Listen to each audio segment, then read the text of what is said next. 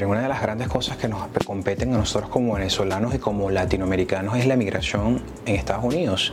En el día de hoy quiero hablar sobre la migración venezolana y el título 42. Creo que esto es una cosa que nos compete a todos, sobre todo porque sabemos que en estos últimos años, a raíz de la situación económica de nuestro país, bueno, muchos de ellos, muchos de la, la clase trabajadora se ha visto obligado a emigrar a Estados Unidos y le exige o demanda de parte de nosotros a estar enterado de lo que es lo que sucede en términos migratorios en Estados Unidos. Por eso creo que es importante dedicar este episodio a eso, sobre todo con la derogación del título 42. Así que empecemos.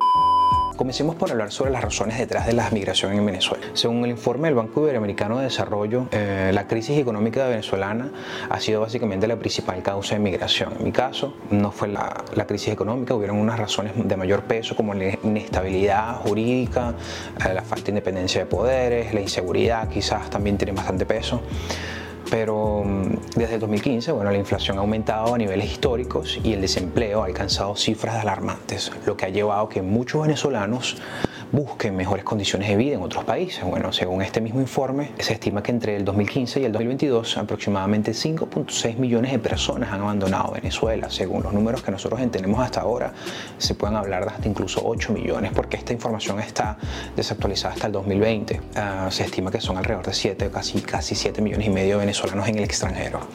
En cuanto a los destinos de los migrantes venezolanos, bueno, obviamente Colombia ha sido la mayor cantidad de migrantes. Después tenemos a Perú, Ecuador, Chile, Argentina, Brasil. Según la encuesta realizada por la Agencia de la ONU para los Refugiados, es decir, ACNUR, dicen que en Colombia se encuentran alrededor de 1.7 millones de inmigrantes venezolanos, lo que representa casi el 37% de la población migrante venezolana en esa región. En el caso de Perú, se estima que son alrededor de 1.2 venezolanos, que no es número menor. El desplazamiento migratorio de los venezolanos sigue creciendo lo que ha llevado a 17 países de la región a aumentar las restricciones para intentar frenar un movimiento que ha desbordado a los países de Latinoamérica. No es que estemos de desacuerdo que no vengan los venezolanos, sí, tienen derecho a venir, si todos somos hermanos como se dice, todos queremos paz, pero en esa forma no. Además, la migración venezolana ha tenido un impacto en las economías de países de destino, por ejemplo. El estudio, según un estudio del Banco Mundial, la llegada de migrantes venezolanos ha contribuido al crecimiento económico y a la creación de empleo en los países de destino. Sin embargo, también ha representado efectos negativos como la saturación de los servicios públicos y la competencia laboral. En una encuesta realizada por, el Observatorio de la Democracia de la Universidad de los Andes en Colombia, se encontró que el 65% de los colombianos considera que la llegada de migrantes venezolanos han afectado negativamente al país. Eso me parece interesante mencionarlo, porque yo soy de los que pienso que Colombia y Venezuela son prácticamente un mismo país pero pensar que el 65% consideran que ha tenido un impacto negativo dice mucho de nosotros también, porque estamos hablando de, como ya decía antes, de casi 2 millones de venezolanos en Colombia. Otro factor importante en la migración de Venezuela es la situación política. Desde 2015, el país ha estado sumido en una crisis política que ha llevado a muchos a buscar refugio en otros países. Digo 2015 porque se supone que entre esas fechas fue que realmente se hizo muy complicado vivir.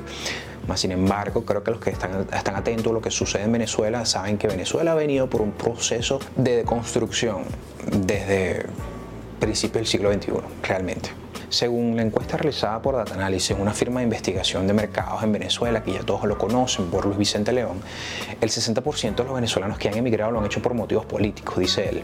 La migración venezolana ha sido un tema que ha generado de hecho gran debate internacional. Muchos países han tomado medidas para apoyar a los migrantes venezolanos, cosa que nosotros aplaudimos en donde sea que estemos, mientras que otros han adoptado políticas más restrictivas. Según un informe de la ACNUR, la mayoría de los países de destino han implementado medidas para regularizar la situación migratoria venezolana pues, y garantizar el acceso a servicios básicos como la salud y la educación. Bueno, y vamos a cerrar con lo que está ocurriendo en la frontera entre Estados Unidos y México. Estos números son eh, el cálculo que se hace de personas que estarían esperando del lado de México eh, a que se acabe el título 42. ¿Qué es el título 42? Les hemos dicho, es una emergencia que fue declarada por el gobierno de Trump, que fue mantenida por el gobierno de Biden y por las Cortes, y que permite deportar de manera inmediata a quienes cruzan la frontera pidiendo asilo. El gobierno de Estados Unidos, para cuando llegue esa fecha, será el 11 de mayo a la medianoche, es decir, va a ser a partir del 13 de mayo eh, efectivo pues están, anunciaron hoy el envío de 1.500 militares. Esto fue una política que autorizaba a las autoridades de migración de Estados Unidos a expulsar a los inmigrantes que llegaran a la frontera sur del país sin permitirles a solicitar asilo u otros tipos de protección humanitaria, que como ustedes saben esto lo defiende el derecho internacional. En realidad todo ser humano en la tierra tiene derecho a llegar a un país y pedir asilo. Pero bueno, con base al título 42, las autoridades expulsaron a migrantes en la frontera de Estados Unidos y México. El título 42 ha sido un objeto de controversia y críticas de diversos grupos de derechos humanos y organizaciones inmigrantes quienes argumentan obviamente que esto es una política viola las leyes internacionales de los derechos humanos y el derecho del asilo. Esto es interesante interesante saberlo porque esto sucedió en, en la en la gestión del presidente Donald Trump, que era un hombre mucho más nacionalista, no prestaba demasiada atención a lo que decían las organizaciones internacionales, en comillas, y bueno, tenía una postura bastante fuerte frente a la migración irregular. El presidente Donald Trump recibió en la Casa Blanca a su homólogo colombiano Iván Duque y Venezuela fue uno de los temas principales en la agenda locales y estatales para ver salud, bienestar y una respuesta efectiva al coronavirus aquí en los Estados Unidos de América.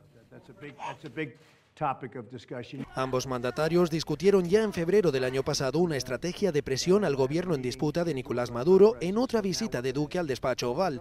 En esta ocasión, el líder colombiano reiteró la necesidad de incrementar las sanciones. Entonces tiene sentido que esto se implemente. Pero quiero hablar un poco también sobre cuáles son las consecuencias negativas, porque si bien los migrantes tienen ciertos derechos y nosotros, yo como inmigrante, siento empatía también por mis compatriotas venezolanos que están por el mundo, sobre todo lo que sucedió recientemente en Texas, creo que también es bueno mencionar cuáles son los problemas que genera la migración irregular descontrolada, como sucede actualmente en Estados Unidos.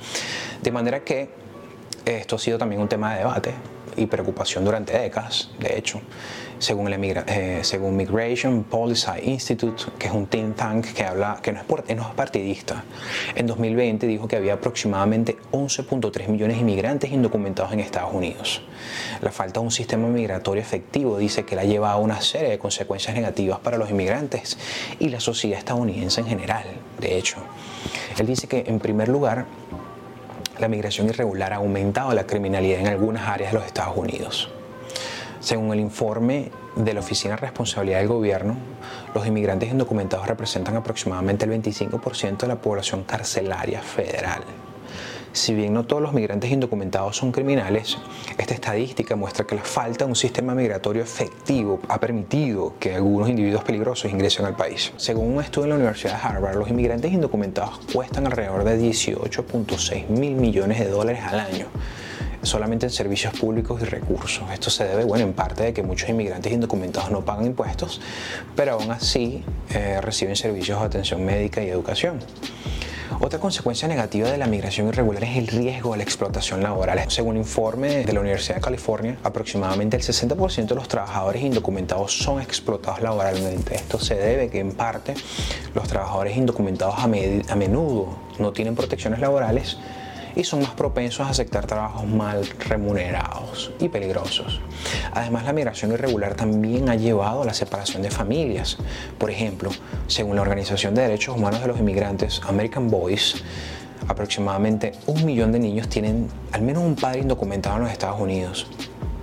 Las políticas migratorias restrictivas a menudo resultan en la deportación de padres, lo que lleva a la separación de familias y bueno, esto puede tener unos efectos negativos a largo plazo en el bienestar emocional y psicológico de los niños y eventualmente de hombres, de familia y sociedad en general. La venezolana es la segunda mayor migración del mundo después de los sirios que huyen de la guerra, según ACNUR. La dura crisis económica y social en el país petrolero sigue empeorando las condiciones de vida de los más pobres y las reformas del gobierno de Nicolás Maduro para abrir la economía después de décadas de controles han ensanchado la brecha de la desigualdad, pese a la promesa de Nicolás Maduro de repatriar a sus compatriotas. De manera que todos estos efectos tienen un impacto en nuestra sociedad. Yo creo que evidentemente tiene que haber una política de migración eh, segura, estable, sobre todo en países como Estados Unidos, que hace borde con México y con Centroamérica, que son países muy pobres, donde hay mucha corrupción. Eh, definitivamente la solución no es que Estados Unidos le mande dinero a los países de Centroamérica, como es algo que se ha venido haciendo, y definitivamente creo que debe haber una política migratoria un poco más seria en ese sentido. No digo, esto por supuesto es un tema delicado para mí porque soy inmigrante y sé que bueno, tuve el privilegio de venir en un avión, solicitar regularmente un permiso, esperar un tiempo necesario para poder trabajar y regularizarme, pero entiendo que hay situaciones en las que mucha gente no tiene ese, diría yo, ese privilegio. Más sin embargo, yo creo que nuestros, nuestros individuos, sobre todo Venezuela, ha pasado por un proceso de descomposición social. Esto creo que ha sido uno de los epicentros medulares en torno a lo que pienso sobre Venezuela. Y creo que ese deterioro moral, ético que ha pasado, por el que ha pasado la sociedad venezolana está teniendo una implicación en los países vecinos. ¿Por qué? Porque esa masa popular de clase trabajadora ha emigrado a diferentes áreas y con ella ha traído también gente que no es querida por nadie, honestamente, ni por los mismos venezolanos, ni mucho menos por el extranjero. Entonces, bueno, es una situación lamentable, pero espero darles una idea clara de cómo funciona el título 42 y algunos datos interesantes en torno a pues, la política migratoria en Estados Unidos, que creo que nos compete a todos. Así que muchas gracias por escucharme y espero verlos en una próxima oportunidad.